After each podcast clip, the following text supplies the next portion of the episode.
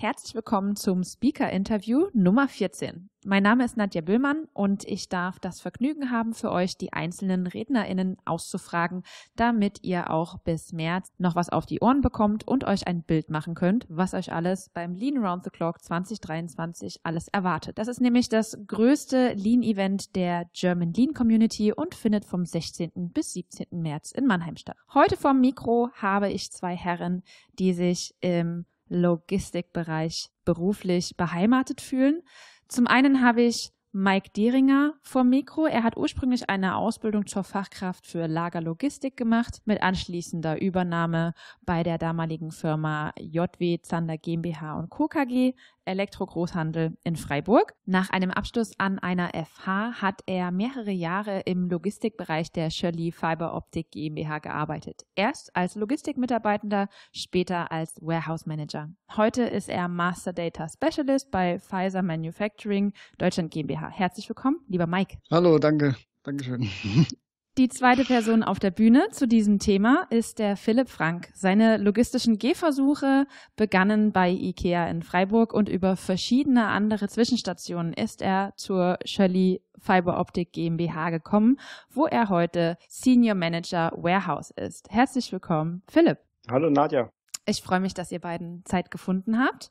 Und euer Vortrag geht, wie sollte man es auch bei euren Werdegängen anders vermuten können, über das Thema Lean in der Lagerlogistik. Was sind denn jeweils eure Ausgangspunkte, an denen ihr mit Lean in der Lagerlogistik in Berührung gekommen seid? Ich kann ja mal ähm, anfangen, wie ich damit in Berührung kam. Und zwar ähm, relativ schnell, als ich bei Shirley angefangen habe äh, ist eben Philipp auf mich zugekommen, hey, hier startet gerade dieses neue Projekt 5S ähm, und möchtest du denn nicht mitmachen? Das wäre ein super toller neuer Einstieg, ja, also eine gute Chance für mich und ich, der davon noch nicht wirklich viel gehört habe, äh, fand es sehr spannend und habe dann natürlich sofort Ja gesagt.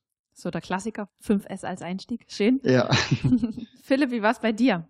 Ja, also wir haben ja damals mit der KSN Kulturinitiative gestartet und wurde gefragt, wie sieht's aus? Wen kannst du dir vorstellen? Bist du da Feuer und Flamme dafür? Und natürlich ist Lean in der Lagerlogistik auch ein Thema, ähnlich wie in der Produktion. Ähm, dann, da war, kam für mich ganz klar der Mike äh, in Sinn.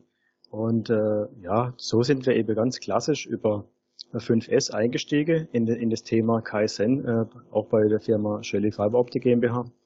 Und äh, ja, so kam dann der Stein ins Rollen. Ich möchte mit euch noch ganz gern darüber sprechen, was denn eure damaligen Herausforderungen so gewesen sind beim Start. Herausforderungen in dem Sinn ist, dass wir, dass wir ähm, ein großes Wachstum von einem unserer Kunden zu bewältigen hatten. Und wir äh, wachsen grundsätzlich sehr stark bei der Shirley Fiber Optik. Äh, wenn man sich den, den Umsatzwertegang der letzten Jahre anschaut, war es so, dass wir alle fünf Jahre den Umsatz verdoppelt haben. Äh, natürlich auch stark, sehr starke Trage von unserem amerikanischen Kunde. Und es war halt genau der richtige Zeitpunkt, dass wir über diese Lean-Initiative gestartet haben. Und die Herausforderung war halt ein unglaublich schnelles äh, Volumenwachstum äh, an Materialien und an der Volumina. Wir hatten auch äh, viel mit Abkündigungen von Teile zu tun, wo wir uns dann entsprechend auch eindecken mussten für die nächsten Jahre, ja, dass uns Lieferanten ihr Material abgekündigt haben und äh, wir dann in riesigen Mengen Material äh, eingeflossen bekamen, dass wir irgendwo zu handeln äh, irgendwo in den Griff kriegen mussten, um das Ganze auch zu organisieren. Und entsprechend dann auch, auch neues, neues Personal äh, dann entsprechend anzuleiten. Wie kann man das auch gezielt anleiten, das Personal? Das waren so typische Herausforderungen, die uns da begegnet sind. Mhm. Ja, das, das war wirklich wie so ein Wettlauf. Man hat gemerkt, äh, wer ist schneller, wer ist schneller, schaffen wir es schnell genug mit 5S und Kaizen-Methode irgendwie einen Rhythmus reinzubekommen und äh, bevor uns der Platz ausgeht und oder bevor uns die Arbeit äh, in Fluten auf uns zukommt. Ja, und ich denke, das haben wir aber ziemlich gut geschafft und das sind wir auch beide, glaube ich, ziemlich stolz drauf. Klingt nach einer ja, erfolgreichen Implementierung oder nach einem erfolgreichen Start. Wie ist es denn mittlerweile? Wie involviert ihr denn die Mitarbeitenden in diese ganze Thematik und vor allem, wie reagieren denn komplette Neulinge darauf? Neulinge, die, für die ist das jetzt einfach so eine gegebene Geschichte. Also die kommen da rein, lernen das kennen. Äh, ganz normal, klassisch dann auch über das Shopfloor wird das ja also über die Regelkommunikation abgeholt. Dann wissen sie, was die Prioritäten sind Äh, sie wissen, was für Einarbeitungsunterlage wir haben, können sich dann äh, an operative Handbuch entlanghangeln, habe dann entsprechende Kurzanweisungen für Maschine oder für bestimmte Abläufe, um relativ schnell reinzukommen. Und auch zu wissen, ähm, was ist mein Job, was ist, ähm, was wird von mir verlangt? Äh, und was, was weiß ich noch nicht. Ja, also das ermöglicht mit dem Mitarbeiter. Ähm, für, um, um für, für die Älteren war es da schon ein bisschen, ja, es ist schon ein Kulturumbruch, da reinzugehen. Ja, jeder hat so sein gewisses Königreich, in dem man da herrscht und wo man ihn in Ruhe lässt und wo man ihn machen lässt. Und jetzt plötzlich muss das Ganze transparent werden. War schon, war schon eine Herausforderung für, für die einzelnen äh, Mitarbeiter, muss man ganz klar sagen. Und das, das, äh, die Kunst ist ja immer mal wieder, das dann auch am Leben zu halten durch äh, ständige wechselnde Mitarbeiter, also Fluktuation, äh, Thema äh, Zeitarbeit. Äh, Corona macht das Ganze nicht einfach. Ja, muss man ganz klar sagen. Die Liefersituationen waren extrem schwierig für alle. Ähm, jetzt ist das Thema nicht mehr die Lieferung, jetzt ist das Thema Personal. Ja, wie kann ich schnell genug bei gegebener Zeit noch durchfertigen? Wie kriege ich die Mitarbeiter abgeholt, äh, die, vor allem halt auch temporäre Mitarbeiter, die schnell genug in Funktion gehen können und wirksam sein können? Ähm, das ist schon eine Herausforderung.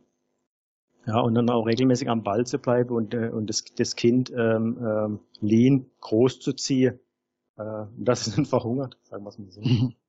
Okay. Ich möchte gar nicht weiter ins Detail gehen mit meinen Fragen, sonst greifen wir dem Vortrag eventuell zu weit vorweg.